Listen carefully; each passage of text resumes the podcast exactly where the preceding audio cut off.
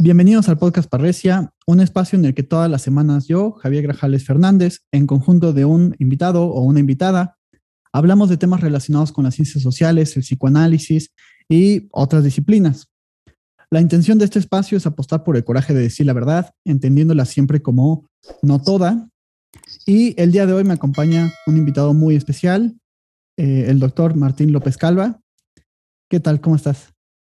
Hola, ¿qué tal, Javier? Pues muchas gracias, muy contento porque me hayas invitado.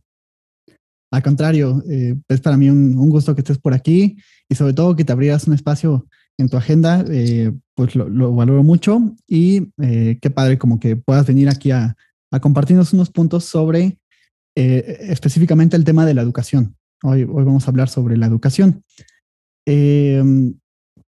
me gustaría antes de, comenzar eh, darte un breve espacio para que te presentes, para quien a lo mejor no, no te conozca, ¿no? Eh, un poco sobre tu trayectoria, a qué te dedicas, etcétera. Pues eh, muy sintéticamente, soy Juan Martín López Calva. Em, originalmente estudié arquitectura, me recibí de arquitecto, pero no ejercí la carrera. Empecé muy joven a dar clases tengo ya pues casi, voy a cumplir ya 40 años el, el año próximo de, de, haber empezado a dar clases, primero a nivel bachillerato, después ya en licenciatura y posgrado. Eh, eh, todos estos años ha sido ininterrumpido mi labor como docente. Me he dedicado también a la investigación educativa. Estoy dentro del Consejo Mexicano de Investigación Educativa y en la red de investigadores en educación y valores de México, en la red UVAL y en una asociación latinoamericana de filosofía de la educación. Y pues básicamente mis temas de investigación tienen que ver con educación humanista, pensamiento complejo, educación y valores, ética profesional, ética de la investigación. Em, y eh, pues eh, eh, he ocupado también cargos de gestión em, académica en tanto en la Ibero de Puebla, que trabajé allí 24 años de tiempo completo, más casi un año de profesor de asignatura, como aquí en UPAEP, donde ya llevo 12 12 años, no, desde 2012, 10 años. Em, y eh, pues eh, estoy ocupando ahora el cargo de decano de, de, Artes y Humanidades, pero bueno, he coordinado el doctorado en Educación aquí en la UPEB y también en, en la Ibero Puebla, el Interinstitucional en Educación. Em, y pues he coordinado áreas como Servicio Social, Formación Humanista y, y varias áreas. Eh, en este momento pues son, es todo lo que tiene que ver con disciplinas de arte y humanidades en la, en la UPAE. Ok, eh, una, una carrera y una trayectoria bastante extensa. sí, pues bastante llena de cosas. Este, me, llama la atención como eh, preguntarte cómo ha sido este paso de arquitectura a, eh, a la educación, como qué hizo que, que, te interesara este tema de la educación. Pues mira, yo siempre digo que de pronto uno elige este, la carrera o elige el área de trabajo y en otras ocasiones más bien pues es el área a la que lo elige a uno. Este, en esta ocasión, bueno, en mi caso fue como un tanto fortuito. Yo eh, para poder realizar mi servicio social había una oportunidad de dar clases en, en bachilleratos de la misma universidad y pues eh, así me inicié como desde estudiante de licenciatura dando clases en prepa y pues como que ahí fue, fui encontrando la vocación, me, fue gustando y me fui pues digamos involucrando cada vez más en lo educativo, eh, pues al grado de que cuando me titulé de arquitecto ya no, eh, pues no me gustó el, trabajo propiamente de aplicación de la carrera y pues me, decidí dedicar al educativo.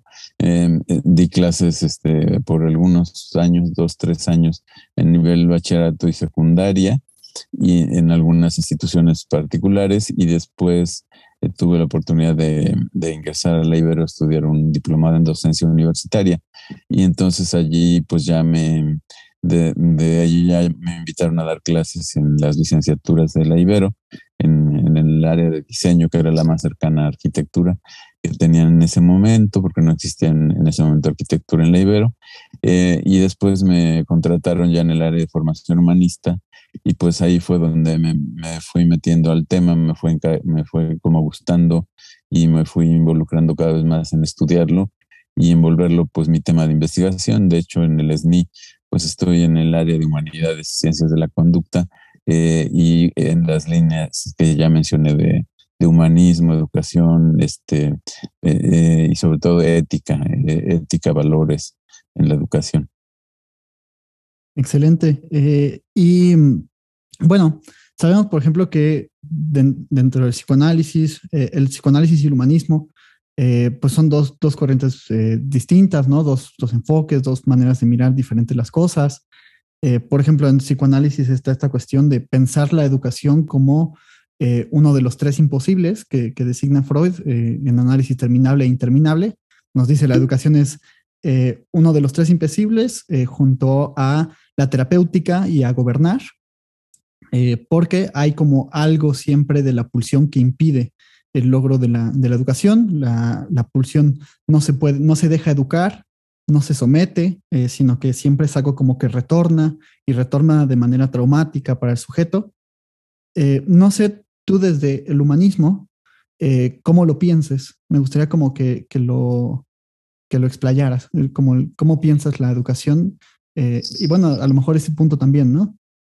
Claro, no, pues a mí, a mí realmente me, me han iluminado mucho en esta línea eh, de tu pregunta, eh, el haberme decantado por dos grandes autores eh, que no son propiamente pedagogos, sino más bien filósofos o pensadores, diría yo, porque ni siquiera se les puede ubicar solo en la filosofía, como Bernard Lonergan, un este, jesuita que hizo trabajo sobre economía, sobre teología, sobre filosofía, teoría del conocimiento, básicamente, eh, algo de ética y antropología, y como Edgar Morin, que pues muchos lo consideran sociólogo, pero él mismo dice, no encuentro el límite entre lo sociológico, lo psicológico, lo filosófico, lo antropológico, como que más bien hay que pensar los problemas desde todos los ángulos.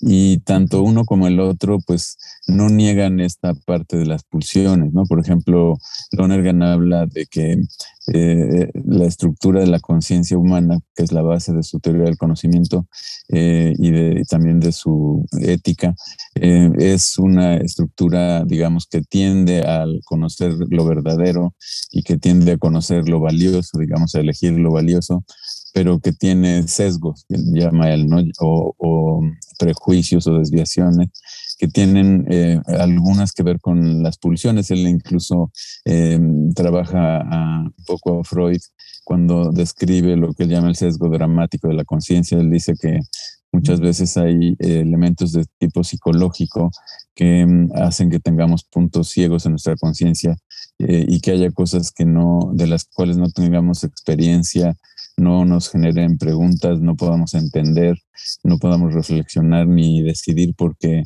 está ahí como una especie de ceguera, ¿no? Y lo mismo pasa a nivel grupal a veces o por clase social, ¿no? Como que hay una ceguera grupal que te impide el aprender o el desarrollarte plenamente.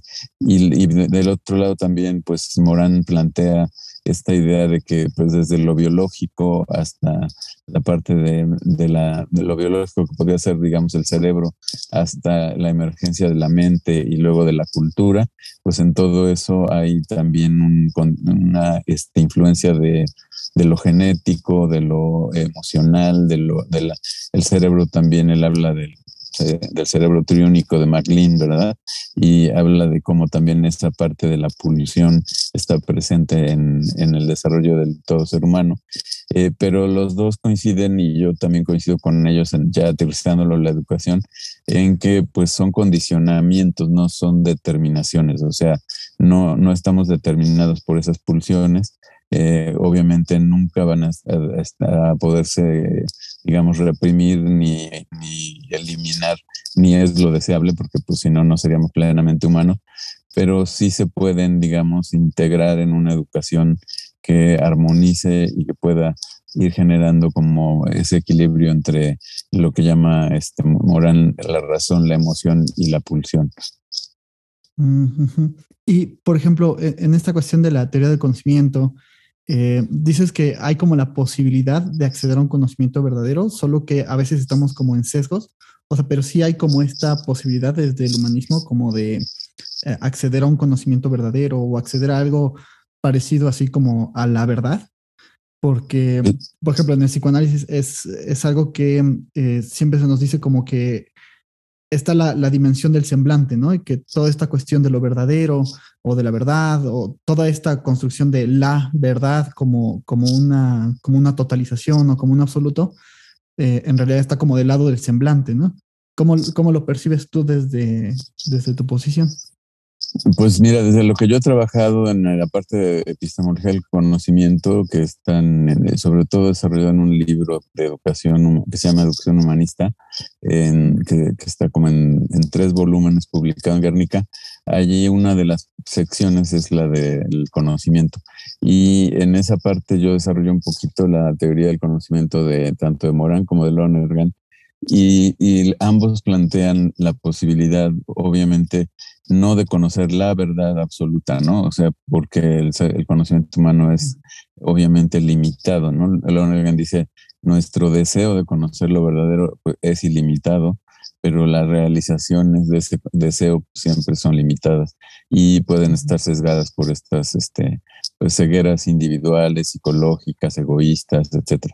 Pero eh, ambos hablan de que sí es posible un conocimiento objetivo y verdadero de ciertos elementos de la realidad, ¿no? Y eso Em, pues Morán dice que es biodegradable, ¿no? que la verdad es biodegradable, pero sí se puede conocer, o sea, puedes conocer algo como verdadero y tener todos los fundamentos en un momento determinado, aunque pueda después este, venir otro elemento y superar o plantear un punto de vista diferente que también genere cierto conocimiento verdadero, pero que pueda ser hasta contradictorio al anterior, ¿no?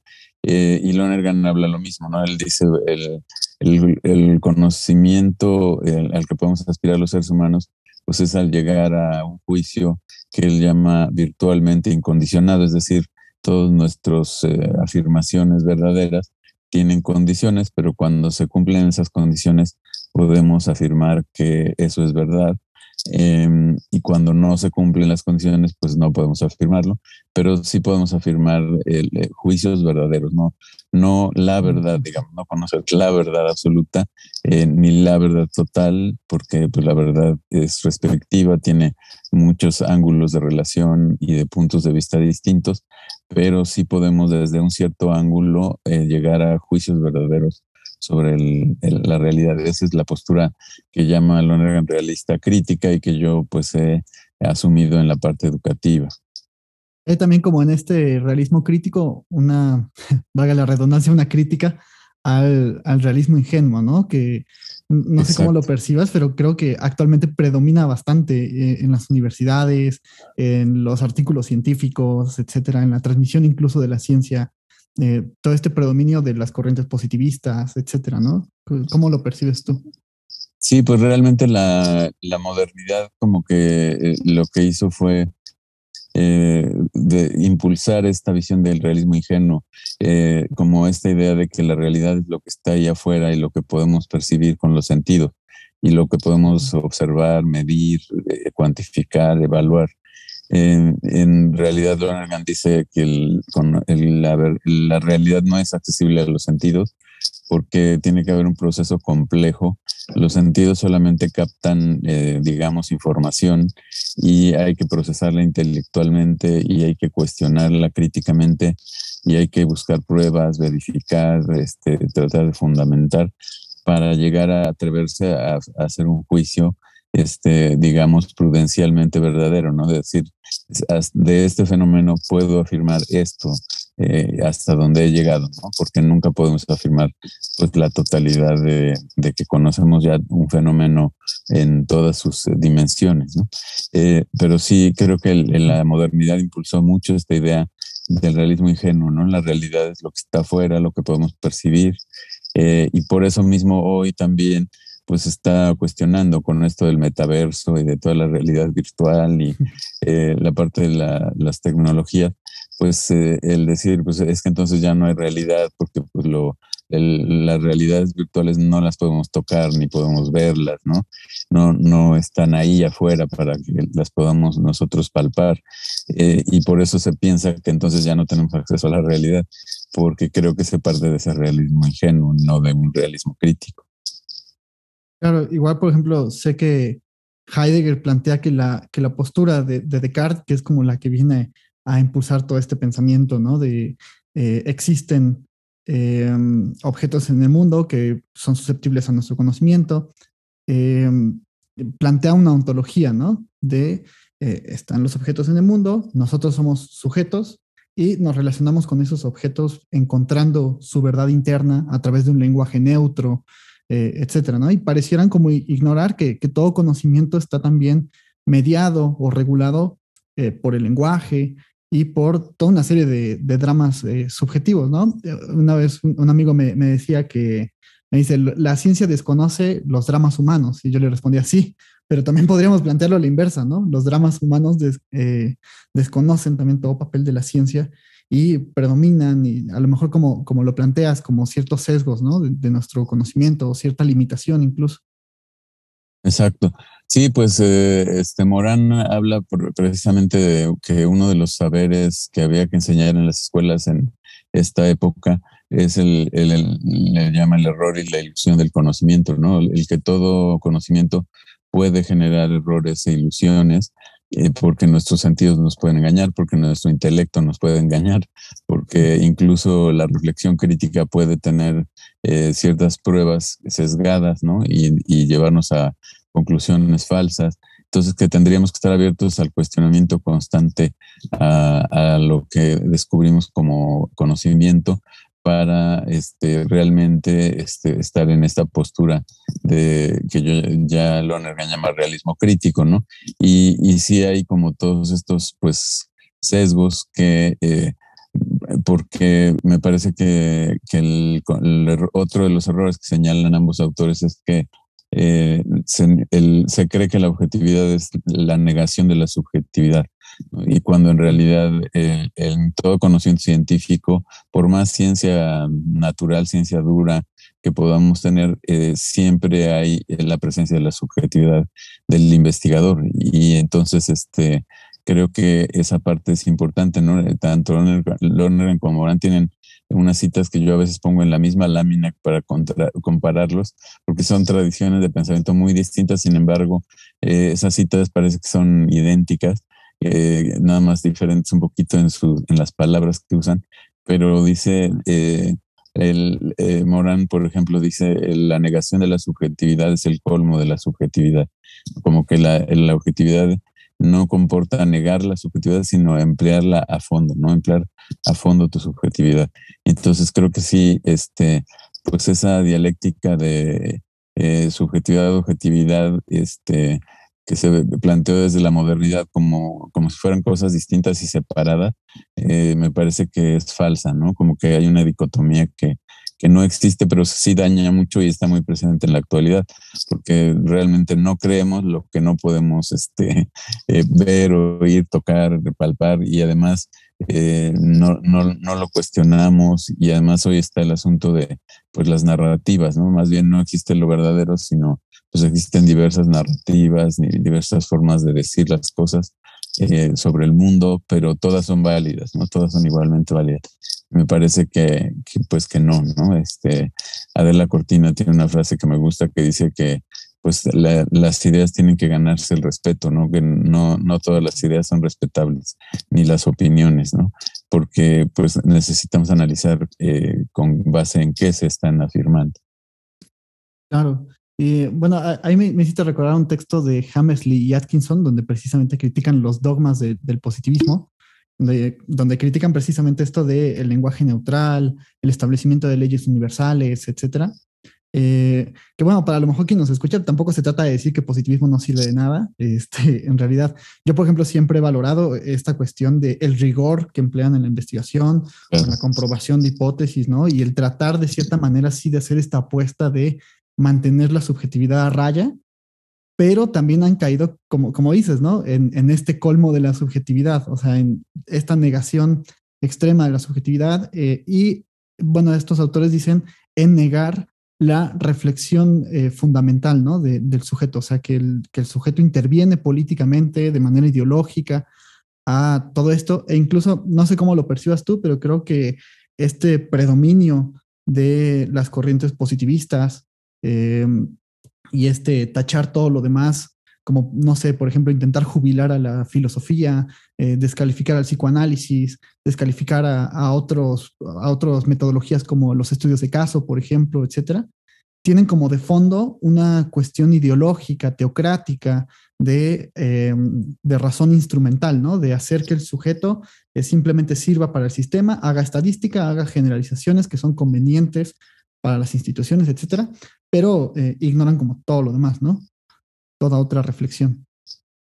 Sí, fíjate que eso es muy, muy importante, eso que dices, y, muy interesante porque, pues creo que al menos en el campo de la investigación educativa, que es el que yo conozco, eh, sí hubo una época de esa polarización, ¿no? Este, en la que, por ejemplo, los que hacían ciencia desde una visión cuantitativa y más positivista, pues decían que todo lo que era cualitativo y el estudio de los significados, las interpretaciones, eh, todos los eh, estudios de corte más hermenéutico, pues esos eran nada más como sus relatos, prácticamente eran casi literatura, pero no, no era investigación y no aportaba conocimiento, porque negaban precisamente toda esta parte de la intervención del sujeto. Eh, y yo creo que se dio una época de pugna en la que también los cualitativistas pues afirmaban que de pronto este, todo lo que se hacía en lo cuantitativo este, pues era falso, que no se puede medir las realidades, etcétera, etcétera, ¿no?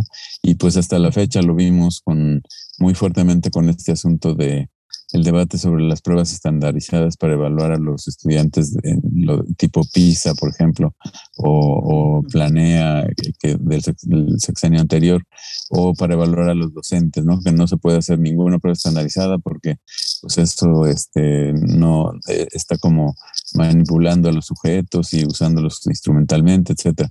Eh, yo creo que ahorita estamos ya en una etapa en la investigación educativa al menos en la que se reconoce la complementariedad de, los, de las aproximaciones epistemológicas de ambos paradigmas y también de pues, las aportaciones ya metodológicas en términos de generar conocimiento e incluso pues yo he, visto cómo crecen ahora los estudios mixtos, ¿no? que tratan como de tener alguna parte sí cuantificable, pero también otra parte que, vaya más a fondo, a profundizar en las subjetividades. Claro, igual yo, eh, como aclarar igual a quien nos escucha, que, tampoco estoy, estoy en contra de, los estudios eh, estadísticos o que hacen generalizaciones. Lo que me parece es que siempre hay como esta cuestión de, eh, es necesario operacionalizar las variables, que haya como una construcción seria de, hipótesis, que el objeto se preste a ser medido estadísticamente, etcétera, ¿no? hay toda una serie de condiciones que tienen que cumplirse para que una investigación pueda ser cuantitativa así como también hay una serie de condiciones para que una investigación pueda ser eh, de corte más cualitativo, ¿no? Eh, y claro, yo quería porque... Ajá. No, pero nada más para precisar ahí, este, porque también a veces en, yo, yo que estoy en varios doctorados como director de tesis y como evaluador, pues también a veces eh, los alumnos quieren estudios cualitativos por no saber matemáticas, estadística, por eh, evadir esa parte como de la del rigor, digamos, ya procedimental, matemático, estadístico que hay que tener para generar un buen estudio cuantitativo. Y, pero piensan que lo cualitativo pues es simplemente ya no hago nada de estadística y pues puedo hacer lo que yo quiera, cuando en realidad pues cada método cualitativo también tiene sus reglas y tiene su normativa y su rigor. Claro, yo, yo, también lo he percibido, o sea, que, que, hay como este desprecio a la estadística que en realidad tiene que ver con, con, ignorancia. A mí cuando me han dado materias de estadística, yo no soy muy bueno en estadística ni, ni, en todas esas investigaciones, pero me parece siempre un campo de estudio muy interesante que respeto muchísimo y que me parece que tiene muy buenas investigaciones, ¿no? Incluso dentro de las ciencias sociales, por ejemplo, las investigaciones de Durkheim sobre suicidio, que, que tiene un corte cuantitativo, me parece me parece una muy buena investigación, me parece buenos los resultados que encuentra y todo, eh, y la manera en la que construye sus hipótesis, sus variables, etcétera, ¿no? Eh, pero yo, yo, quería preguntarte como de todos estos conflictos que hemos estado hablando, como el realismo ingenuo y así, ¿cómo crees que, que interviene eso o qué problemas plantea esto para la, la, educación tal cual como la vivimos, ¿no? Porque a mí me parece que el realismo ingenuo también ha traído muchas consecuencias negativas, ¿no? A, la educación o a la manera en la que conocemos o construimos saber. Pues sí, yo creo que este, aprovechando este, que, yo creo que muchos de, de, los que te escuchan en el podcast eh, seguramente han visto la película esta de Don't Look Up. Este, creo que ahí hay un ah. ejemplo muy satírico. A algunos les ha gustado, otros han odiado la, la película porque me parece que tiene como un humor este, pues, negro, una ironía que no todo el mundo le gusta, ¿no? Lo, lo capta. Pero me parece que es un buen ejemplo porque creo que la realidad actual eh, se va mucho por ese realismo ingenuo en el que pues de pronto eh, pues nos bombardean de información. Hoy en la educación se habla de infodemia, ¿no? De, o de infoxicación, ¿no? De intoxicación de información. Y de pronto, pues eh, es tanta la información que el mismo Bauman decía, pues eh, el alumno ya no puede separar el trigo de la paja. O sea, qué es lo que realmente vale la pena, qué es lo que tiene fundamento y qué es lo que alguien está inventando, ¿no? Entonces, este, creo que se hace mucho daño al, al educativo eh, y, me parece que se está viendo hoy en las generaciones pues que, que, creen en esto de la posverdad ¿no? y de las fake news y todo esto y que siguen ciegamente a líderes que de pronto pues eh, evidentemente están diciendo cosas falsas ¿no? este, eh, me parece estaba yo escuchando un podcast este fin de semana y hablan el ejemplo de un joven pues que salió un día en Washington y vio a unos este eh, manifestantes eh, trumpistas, eh, este, digamos, seguidores de, Donald Trump, y con todas las teorías estas del complot y del negacionismo de la ciencia y de este, pues que la Tierra es plana, de que no existe el COVID, etcétera, etcétera, y, que a él se le ocurrió poner este, una cartulina que decía los pájaros no existen, pero luego lo llevó más allá y creó incluso una página web con toda una teoría donde decía que todos los pájaros en realidad eran drones que controlaba una mafia internacional para poder tener vigilada toda la población, así. Y lo sorprendente es que en el podcast dicen que esta página tuvo miles y miles de seguidores en muy pocos días, ¿no? Entonces, y gente opinando que sí, que era cierto, que los pájaros no existían, etcétera. Entonces, este, creo que este, realmente hoy queremos en cualquier, eh, como ya no creemos en nada, creemos en todo, ¿no? Entonces, me parece que sí es importante que en la educación, yo he insistido desde, pues, mi primer libro es sobre pensamiento crítico y creatividad en el aula, y ahí el primer capítulo dice, enseñar, educar es enseñar a pensar y a tomar decisiones. Yo sigo sosteniendo eso, yo creo que lo he ido desenvolviendo a lo largo del tiempo, pero eh, si me preguntas esencialmente qué, qué se necesita hoy en la educación, pues yo creo que es gente que piense por sí misma, que pueda realmente discernir lo que es paja de lo que es trigo, lo que vale la pena de lo que no vale la pena en toda la información que le llega y que pueda aparte tomar buenas decisiones para construir junto con los demás alternativas para, para transformar el mundo, ¿no? Que tiene tantos problemas de violencia, de pobreza, desigualdad, exclusión, eh, racismo, machismo, etcétera, etcétera, ¿no? Entonces, creo que pues sí nos está haciendo falta mucho eso y es consecuencia, yo creo que sí, del realismo ingenuo que está predominando, ¿no? De que, bueno, todas las opiniones son válidas, entonces al alumno no se le puede corregir un comentario de, sobre un tema porque pues entonces se, supone que se, se, está yendo en contra de su persona, ¿no? Cuando en realidad pues, las ideas son debatibles, las personas obviamente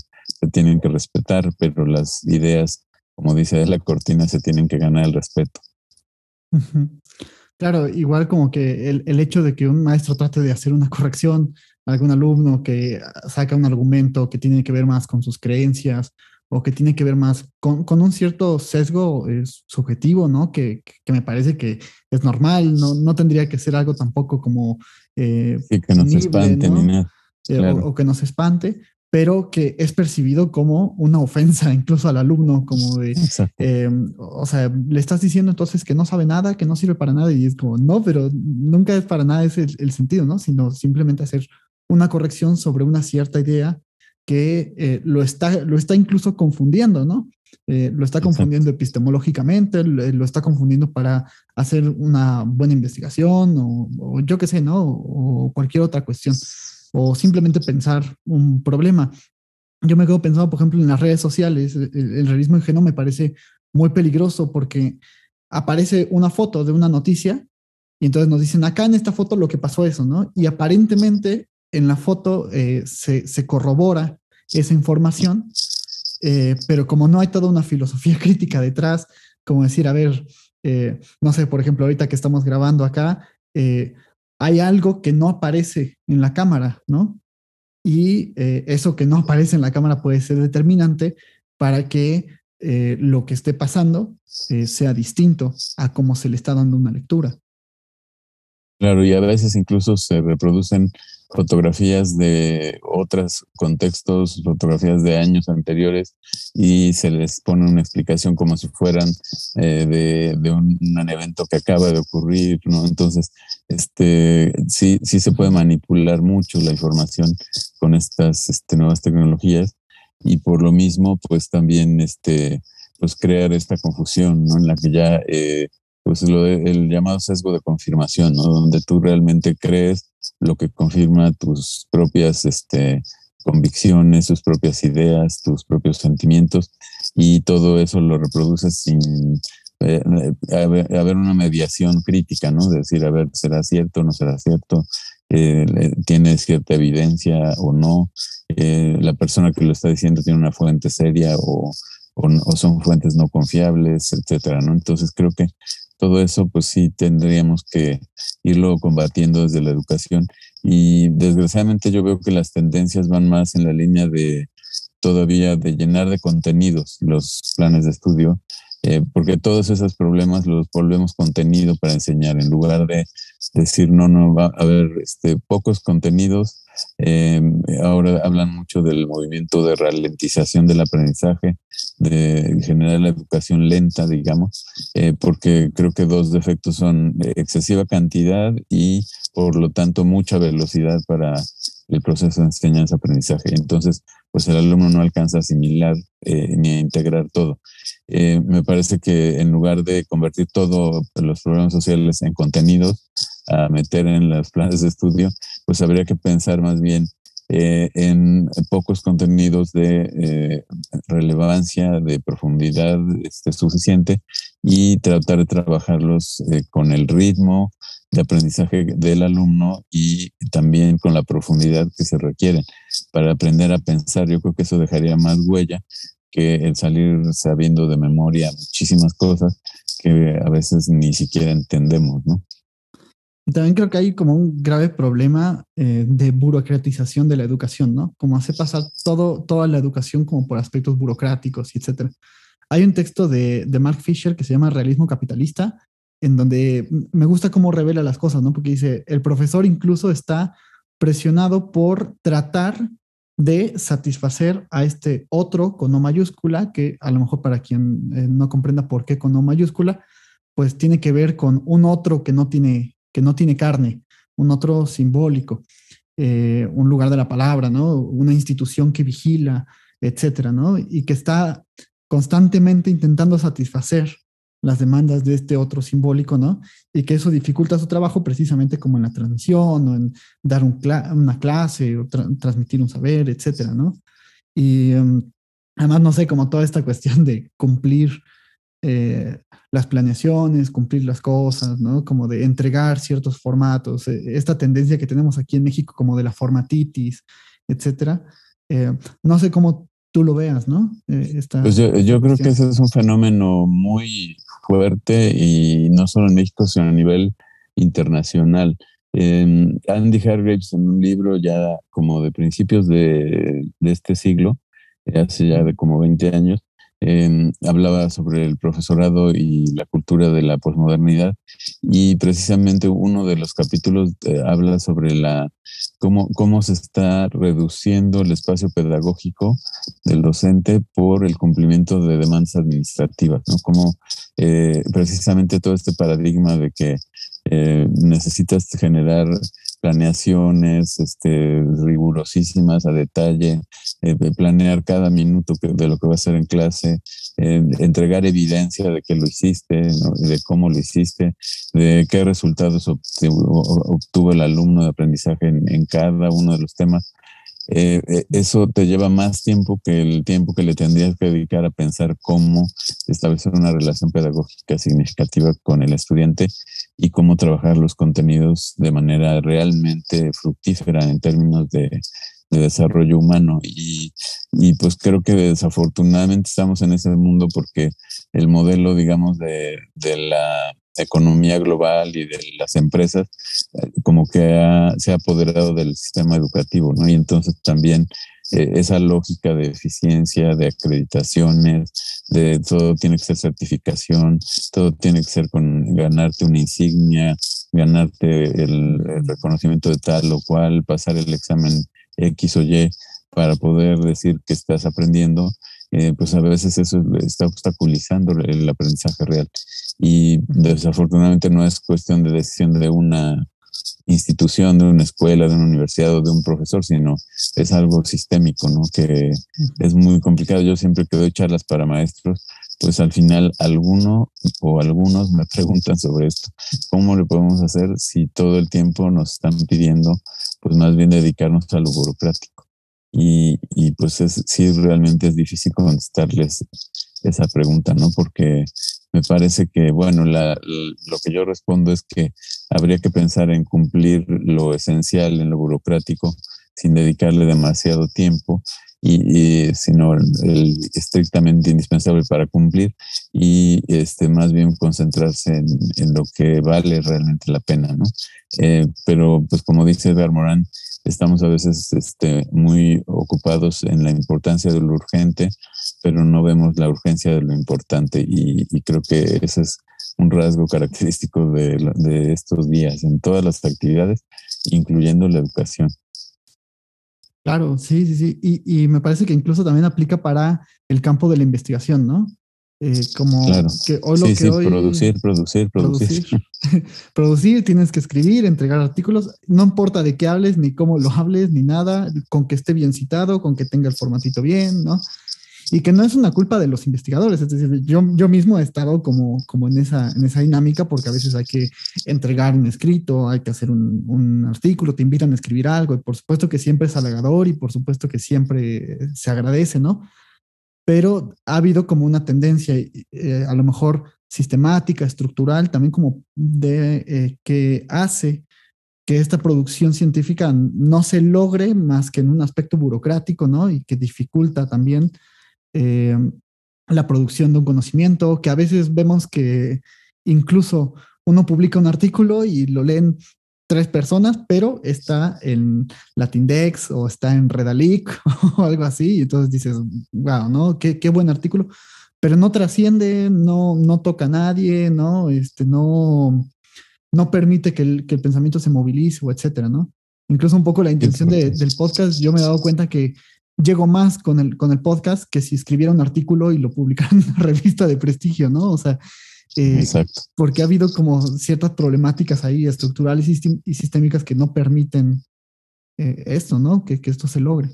Es que como que ya también la investigación se volvió una industria, ¿no? Y entonces está este famoso hecho de publicar o perecer y eh, de que pues te miden para el Sistema Nacional de Investigadores y para todos los sistemas de acreditación pues por número de trabajos, ¿no? Y entonces eso genera este pues te, esta como prisa de estar produciendo y produciendo y a veces eso también genera, yo lo he abordado en algunos este, trabajos, eh, genera ciertas conductas éticamente cuestionables o conductas no éticas de, por, por eh, cumplir con el número de publicaciones pues de pronto la autoría inapropiada, ¿no? El trabajar, por ejemplo, en equipos de tres, cuatro personas, cada quien hace un artículo, pero los cuatro artículos les ponemos el nombre de todos para que, en diferente orden, ¿no? Para que se vea que tuvimos cuatro productos y no uno.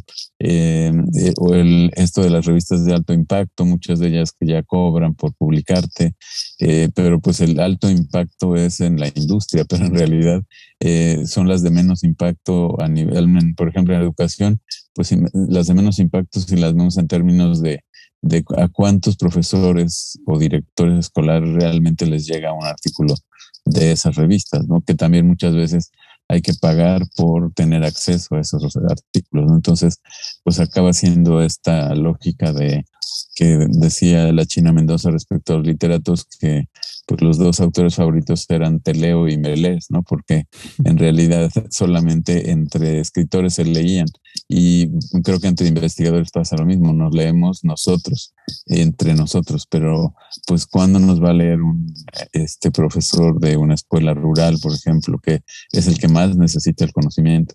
Eh, yo creo que por eso los esfuerzos como este podcast, como algunos programas de, radio que le dedican espacio a, estos temas, publicaciones más de divulgación, este, como más accesibles o incluso textos que a lo mejor no se valoren tanto en la parte de, de, la acreditación o evaluación de investigación, pero que tengan pues mayor alcance este, y sean más accesibles, pues creo que son los que realmente valen la pena. Claro, claro aunque no podemos estar fuera del juego, ¿no? también de publicar en ese tipo de revistas y todo eso, ¿no?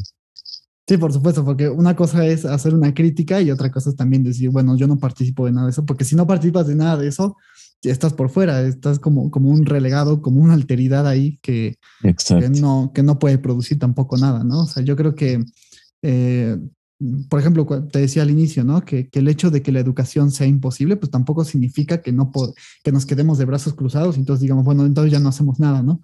Sino que hay que apostar por ciertas cosas que sí se pueden, pero entendiendo que también hay una realidad que, limita, ¿no? O que, eh, bueno, en psicoanálisis decimos que castra esta, eh, esta posibilidad, ¿no? Claro. Sí, este, Dice Morán que la, imposibilidad de construir el mejor de los mundos no impide este, el tratar de construir un mundo mejor. Entonces, pues yo creo que sí, este, el que no podamos tener una educación perfecta, este, pues no quiere decir que no hagamos nuestro mejor esfuerzo para pues tratar de, dentro de esas reglas de juego, pues tratar de encontrar los huecos, ¿no? En donde se puede colar realmente lo educativo y lo que tenga mayor impacto en términos formativos y no solamente en términos, digamos, de productividad y certificaciones y acreditaciones, ¿no? sino en términos reales de formación de las personas y de transformación de la sociedad a través del conocimiento. Que también eso pues hoy está un poco cuestionado porque pues, los mismos gobiernos no le están dando la relevancia que tiene la investigación científica, ¿no? Claro, incluso la desmienten.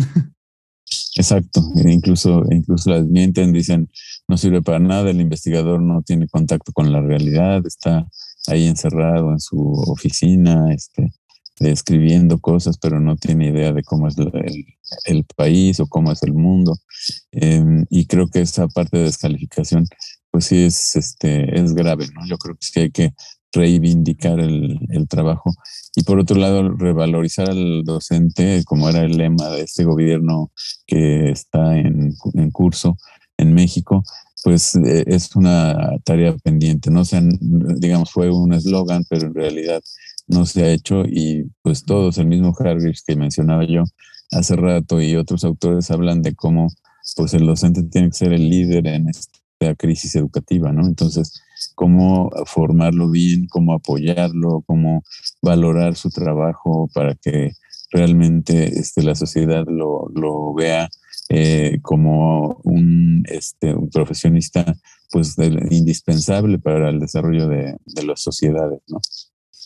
Y bueno, ya como para también ir, cerrando, eh, preguntarte, ¿tú crees que esta situación cambie, ¿no? O, ves un futuro, digamos, ¿ves el futuro de manera optimista o te parece que, es más complicado o cómo lo percibes tú? A mí, la verdad, me parece como que, eh, pues sí estamos enfrentando un escenario muy difícil porque además al poder le, es muy conveniente que esto siga manteniéndose de esta manera. Eh, creo que hay cosas que se van a poder hacer, creo que hay muchas otras cosas que no, pero me interesa saber tu postura. Pues sí, yo, yo este, eh, hace muchos años le escuché a, un jesuita que fue rector de la Universidad Centroamericana en Managua y después fue secretario general de las Universidades Jesuitas de América Latina.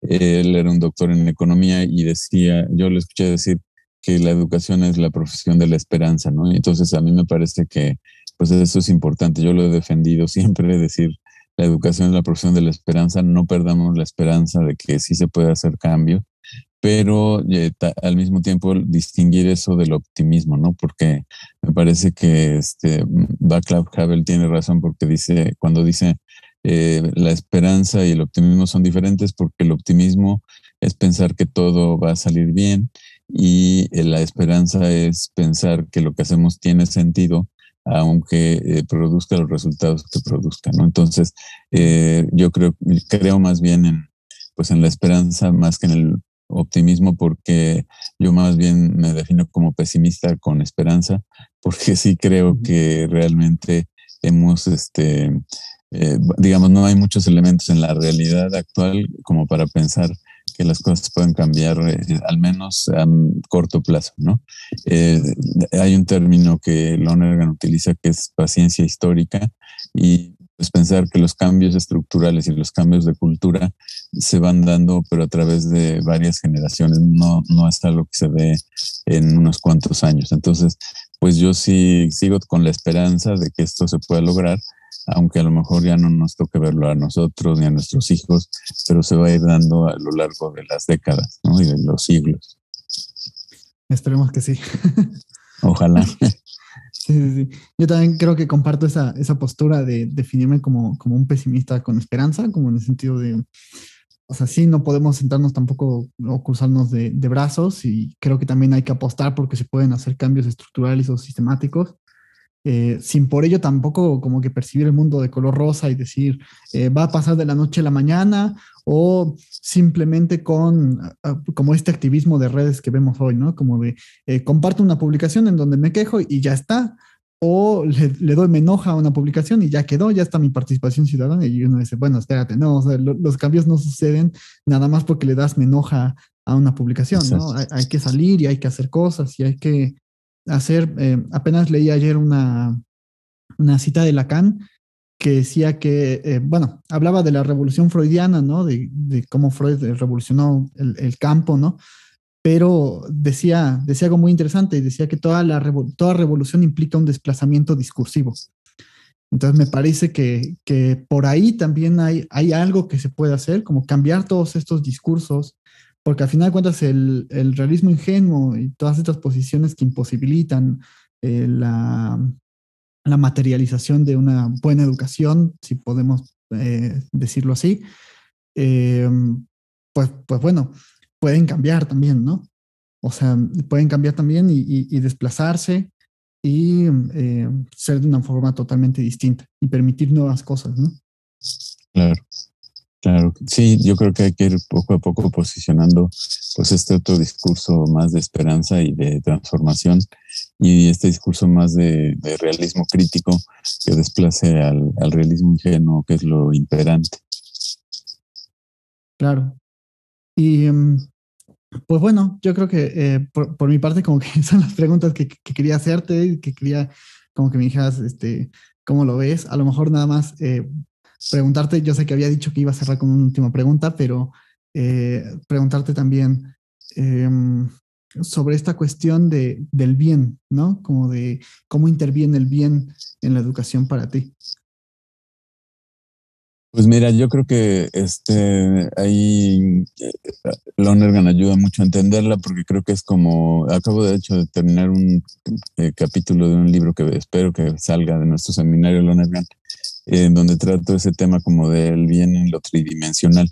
Yo creo que en la educación hay que este, pensar en el bien, eh, primero pues como bien particular, ¿no? El, que cada profesor en contacto con un estudiante o un grupo de estudiantes, pues está generándoles un bien eh, y preguntarse qué tanto bien les estoy generando con la manera en que estoy yo trabajando con ellos para su propia construcción como personas, ¿no? Como, como seres humanos completos y no solo como empleados futuros del mercado laboral, ¿no? Eh, en segundo lugar, yo creo, y Lonergan eso también lo dice con todas sus letras, pues el sistema educativo es un bien de orden, o sea, es eh, es una estructura de operaciones, personas, instituciones, normas que están eh, haciendo fluir educación para todos durante todo el tiempo, ¿no? Porque no se necesita solo educación para algunos y, durante un tiempo, sino que esto sea permanente. Y ahí es donde veo, digamos, en la parte del bien particular, yo veo que hay muchos profesores muy bien intencionados que se tratan de preparar y que hacen muy bien con sus estudiantes. En la parte del sistema educativo, como bien de orden, yo sí veo que hay más bien un mal estructural. Me parece que tenemos un sistema educativo pues muy este, mal organizado, demasiado piramidal, controlador, este, basado en la desconfianza al profesor, en como instrumentalizar al profesor y al alumno para fines políticos eh, y no para realmente construir un bien para la sociedad. Y creo que no se le ha apostado ni siquiera presupuestalmente, con políticas claras, este, no, y no lo digo solo por este gobierno, sino en general históricamente, salvo algunas pequeñas excepciones durante este, el siglo XX, eh, como a mediados del siglo XX, pues creo que fuera de eso no se ha, hecho una apuesta real y clara por la educación este, como un motor de desarrollo. Entonces, me parece que esa parte del bien de orden es un pendiente muy fuerte y muy complicado de, de trabajar porque está ahí metida la crisis política, la crisis de las democracias, que está viviendo el mundo y por otro lado, pues la, la educación como un bien de valor, como un valor terminal, pensando en que generemos en los alumnos la capacidad de, discernir qué cosa realmente es buena eh, para su propia vida y qué cosa y qué, tipo de sistema político, económico, social, cultural es bueno realmente para eh, que todos en la humanidad nos desarrollemos y eh, pues que no se normalicen conductas y, este, significados y formas de vida que de pronto más bien producen deshumanización, pero que ya los vemos como, como si fueran parte de la vida cotidiana, como si no pasara nada, o incluso hasta los exaltamos, ¿no? Eh, de pronto hay ya también una apropiación, como dirías eh, tú, una apropiación discursiva y simbólica también, por ejemplo, del crimen organizado, eh, y que va haciendo que se distorsione nuestra visión de la vida, ¿no?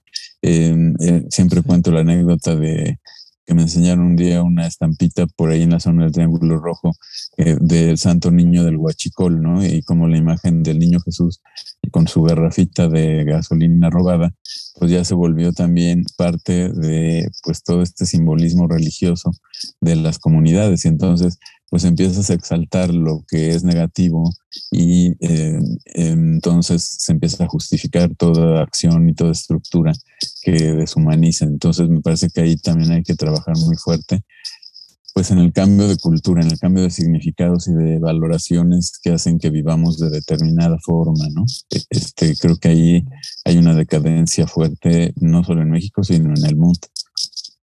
Claro, y yo igual pienso que, que el tema del bien es, es, algo muy problemático, ¿no? Porque se ha dicho incluso como eh, que hay una bondad intrínseca del ser humano, se ha planteado la posición contraria de que hay una naturaleza eh, maligna, ¿no? Yo, yo, no lo creo como en términos de naturaleza, yo creo que, que por ahí la, la, pregunta está errada, ¿no? Yo no, yo no creo en una, en una cierta bondad o maldad intrínseca del ser humano, eh, pero sí considero que algo que nos caracteriza, bueno, al menos desde, desde mi posición como, como psicoanalista, ¿no? Eh, algo que nos caracteriza es que el odio viene primero y después viene el, amor como una especie de reacción, como una especie de, bien, ¿no?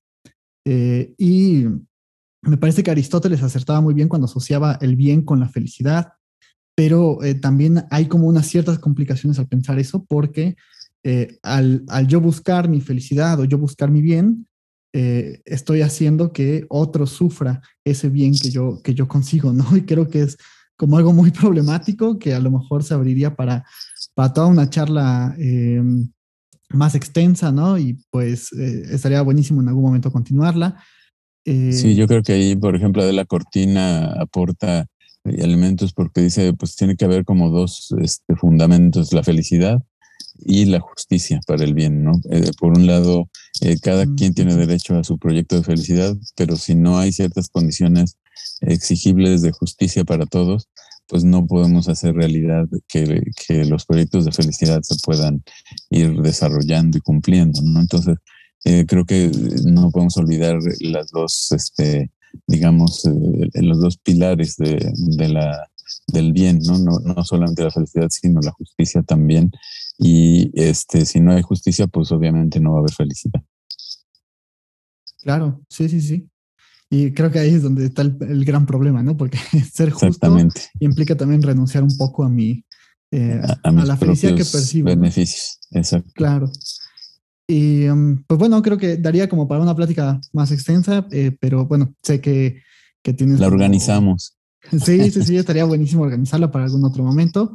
Este, sé que estás muy ocupado y te agradezco eh, muchísimo que, que, te des este espacio. Para mí es algo muy valioso me encantó eh, platicar contigo y tener eh, sobre todo esta, esta postura que es eh, antagónica o que es diferente, pero que no por ello tiene que haber como, como una pelea o, una discusión o, etcétera, ¿no? Sino que precisamente a mí, a mí me parece que es importante siempre encontrar los puntos en común, unir, que, que, que, las diferencias quizá del modelo humanista, psicoanalítico persistan, pero que eh, también haya, haya un espacio para que ambas puedan presentarse y toda la cuestión, ¿no? Y esa es la intención siempre de este, de este espacio y te agradezco muchísimo. Espero que te haya gustado participar por aquí y eh, a la gente que nos está escuchando por, por Spotify o que nos está viendo en YouTube, agradecerle su suscripción al canal, eh, que le den like a este video, que lo compartan con gente que, que crean que les pueda interesar. Y nada, te dejaría a ti la, la última palabra. No, pues muchas gracias por la invitación. Yo creo que pues sí queda abierta la opción para que programemos otra charla, quizá más ya sobre la ética en la educación, sobre el bien. Y eh, eh, eh, pues agradecerte, agradecerte y agradecer a todos los que ven y escuchan este podcast por, su atención y pues decir que sí necesitamos como pues reforzar nuestra apuesta por la educación para eh, aspirar a, un mejor país. Eh, creo que es fundamental apostar por eso y pues formar a los formadores creo que es una tarea central en, este, en, esta apuesta. Excelente. Muchísimas gracias y nos vemos el siguiente domingo con un video nuevo. Eso es muy bien, gracias. Gracias, igualmente.